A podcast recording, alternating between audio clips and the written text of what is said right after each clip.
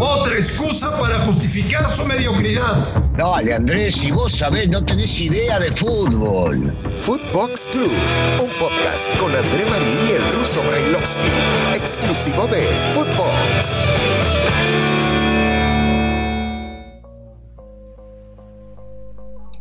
Amigos de Footbox Club, es un placer saludarles como todos los días.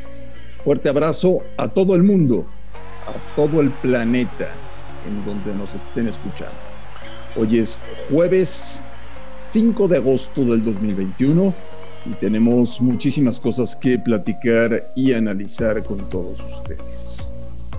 Señor Brailovsky, me da mucho gusto saludarle. ¿Cómo le va? ¿Cómo anda, Marín? ¿Todo bien? ¿Todo tranquilo? Muy tranquilo. ¿Y tú? También, también. Con, cuando un día no hay fútbol, eh, es todo mucha tranquilidad, paz y amor, ¿verdad? Raro en esto. Pero hoy, hoy ya tenemos fútbol. Hoy ya sí, pero ayer no tuvimos. ¿Cuánto tiempo pasó? Ayer no. Ayer decías, cuando hablábamos, ¿cuánto tiempo pasó para que no haya un día de fútbol? Sí, pasó mucho tiempo, pasó mucho tiempo. Fue, fue demasiado intenso este, este verano. Sí. También le viene bien, ¿no? A la gente descansar un poquito. No, y, y sobre todo a vos, que del tema entendés poco, dijiste, ay, qué bueno, no hay fútbol, no voy a hablar. Voy a hablar de diferentes cosas menos de eso. Te vino bien, Sí, ¿no? porque, porque, porque sabes qué, luego cada vez que hay un partido de fútbol, este, tú te la pasas diciendo, no, que, que si el stopper no cerró bien, que no, no, no, no, no, no, tiras, tiras cada rollo. No, tú, pero que no- pero no entendés. Pero no entendés, el stopper para vos es el centro delantero, ¿verdad? Exactamente, el que mete los goles. Ahí va, ahí va, te das cuenta porque no nos ponemos de acuerdo. Oye, Ruso, Sí. Eh, hace un ratito en Japón, Jaime Lozano dio su conferencia de prensa previa al partido de mañana contra Japón por la medalla de bronce y literalmente se despidió. Dijo Jaime Lozano, el partido de mañana es mi último partido con Federación Mexicana de Fútbol. Yo ya me voy, ya me voy, ya cumplí. Eh, o sea que ni siquiera le da la oportunidad a Gerardo Torrado y a Nacho Hierro, o incluso a John de Luisa, de dialogar con él para hablar de un proyecto de cara a los Olímpicos de París. Jaime Lozano ha hecho un muy buen trabajo. Jaime Lozano me parece que en estos Olímpicos se graduó como director técnico y creo que tendrá que tener el teléfono a la mano porque le van a empezar a caer ofertas muy interesantes. Yo creo que en este momento la Federación Ruso no tiene nada atractivo que ofrecerle a Lozano eh, y Jaime prefiere seguir su carrera en clubes, a lo cual yo le doy toda la razón. Mirá, eh, nosotros conocemos eh, este ambiente, sobre todo en la Federación Mexicana, ¿no? Y entendemos que la mayoría de los técnicos que han pasado por allá, y hablo de fu- fuerzas básicas, juveniles, las Olimpiadas, están buscando un lugar para dirigir en primera división. Pasan por ahí para llegar a otro lado. ¿Por qué? Porque no es bien remunerado, porque no llama demasiado la atención, porque son pocos los torneos importantes en los cuales tienen que competir. E insisto, y quiero puntualizar esto, es un pensamiento mío exclusivamente.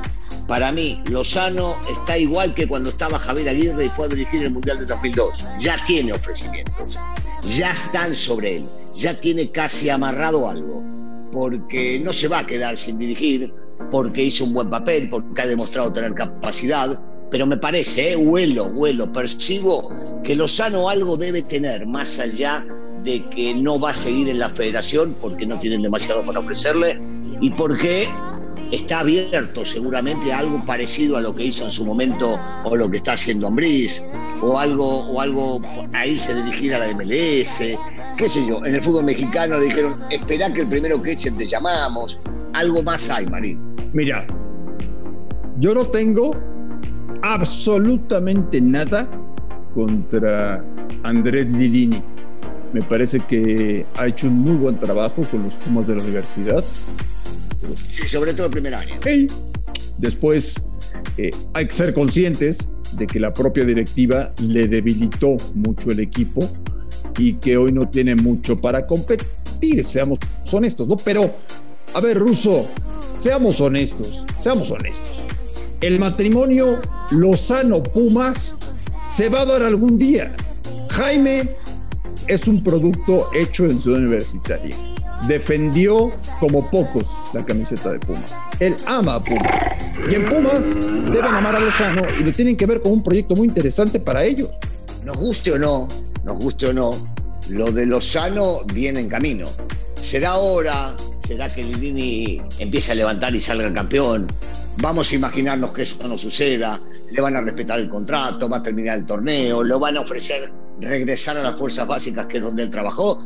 Y, y 100% Jimmy es un número puesto. A ver, ¿vos te acordás todavía la camiseta hecho en CEU?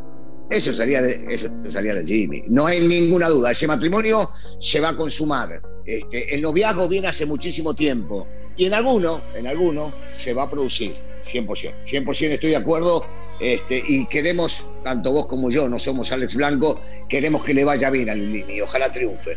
Pero los técnicos van de, pasando y en el momento que pasa uno y viene otro, lo primero que se les va a aprender el poquito es Jimmy. Hay que traerlo al Jimmy porque el Jimmy es un tipo producto nuestro y aparte trabaja muy bien. Ahora, qué mejor despedida que ganar el bronce mañana, ¿no? ¿Qué posibilidades reales, Daniel Brailovsky? Por cierto, contándole a la gente, el partido cambió de horario iba a ser a las 6 de la mañana tiempo de México, ahora será a las 4 de la mañana tiempo de México. ¿Qué posibilidades reales tiene México de ganarle a Japón la medalla de bronce? Tiene, si es que aprendió del primer partido, el único partido que jugaron contra ellos en, en este torneo. Eh, si no le va a jugar de igual a igual, si entiende que el rival tiene una fortaleza física superior y entonces te presiona y te ahoga durante 25 o 30 minutos. En esos momentos o aprovechás el contragolpe o cuidás bien y defendés, cosas que entendimos contra Brasil, porque tanto Vega como Antuna jugaron más de laterales que de extremos y solamente tuvieron dos llegadas. Y eso también es entender lo que tiene el rival y las posibilidades que tenés vos de eh, contrarrestar eso, porque se pudo haber hecho dos goles, tanto el de Vega como el de Romo, o hasta tres, el de Henry. Entonces, si se aprendió eso, tenés posibilidades. No quiere decir con esto que le vas a ganar, porque los, los japoneses son buenos, son buenos. Y encima de todo, si jugamos con la historia y con algo distinto para meterles en la cabeza, hacerles entender a los chicos que cuando se jugó eh, las Olimpiadas en México, México perdió por el tercer lugar acá con los japoneses en el Estadio Azteca. Y en una de esas les ayuda para decir, ah, nosotros lo revertimos. Yo creo que futbolísticamente tienen todo, pero se van a enfrentar a un rival que en los papeles previos a este torneo decíamos que era el favorito para ganar el oro. Ya te veo mañana, por cómo eres, ¿no? Por cómo, por cómo tú eres. Eh, si México es bronce, dirás que fue un éxito la participación en Olímpicos del fútbol mexicano. Si México termina cuarto, vas a decir que es un fracaso. Sí, sí, es que no puedo engañar a la gente. Así aprendí, así crecí eh, dentro de este ambiente futbolístico en Sudamérica y, entendí que en, que en este deporte, como en cualquier otro, cuando es competencia y alta competencia, eh, son dos puntos claves. O ganás o perdés. No existe otra cosa. No existe el jugué lindo pero perdí. La gente no se acuerda del segundo lugar. Y entonces, cuando vos vas encima de todo a competir y vas por un, por un título, por un trofeo y no te lo llevaste, fracasaste. Esto es muy claro, ¿no? Esto dice, eh, eh, si te metes a cualquier libro que quiera agarrar y traducirte palabras, ¿estás de acuerdo? Dice, no logrado, fracaso. Es muy simple, ¿no? Entra al diccionario y lo vas a ver. Entonces, para mi gusto es simple. Si gano, triunfé, si pierdo, fracasé. O sea, ¿no estás de acuerdo conmigo si yo pienso que terminar entre los cuatro primeros del fútbol olímpico es un éxito para el fútbol mexicano? ¿No estás de acuerdo conmigo? No porque no trajiste nada, no te llevaste una presea y fuiste a buscar eso. Estoy de acuerdo que podemos sacar conclusiones maravillosas de gente que se ha destacado, de individualmente demostrar ciertas cosas que fueron importantes, pero de ahí a decir que en conjunto fue un triunfo, no, en conjunto no fue un triunfo. ¿Ya tendrán ganas ruso los futbolistas de volver a sus clubes? Eh, yo creo que sí. Yo creo que sí, que tendrán ganas de volver a sus clubes, pero, pero con una medalla. No es lo mismo volver eh, con una medalla que, sin ella. Pero igual, igual creo que ¿viste? necesitan un poquito de tiempo, descanso y todo eso. Me parece fundamental, porque no, no sería bueno eh, llegar y empezar a jugar. El futbolista necesita recuperarse mental y físicamente. Bueno, pues hoy arranca, señor Brailovsky, la fecha 3. Hoy tenemos Querétaro-León, tenemos varios partidos, tenemos fútbol mexicano eh, jueves, viernes, sábado, domingo y lunes. ¿Ya veremos algo mejor o no? Qué lindo, ¿no? Ojalá, es lo que esperamos, qué sé yo. Es fútbol. La lógica indica que a medida que vayan pasando los partidos y las fechas y se incorporen los jugadores eh, más destacados, los jugadores importantes, futbolísticamente se va a crecer y esto pasa en cualquier liga.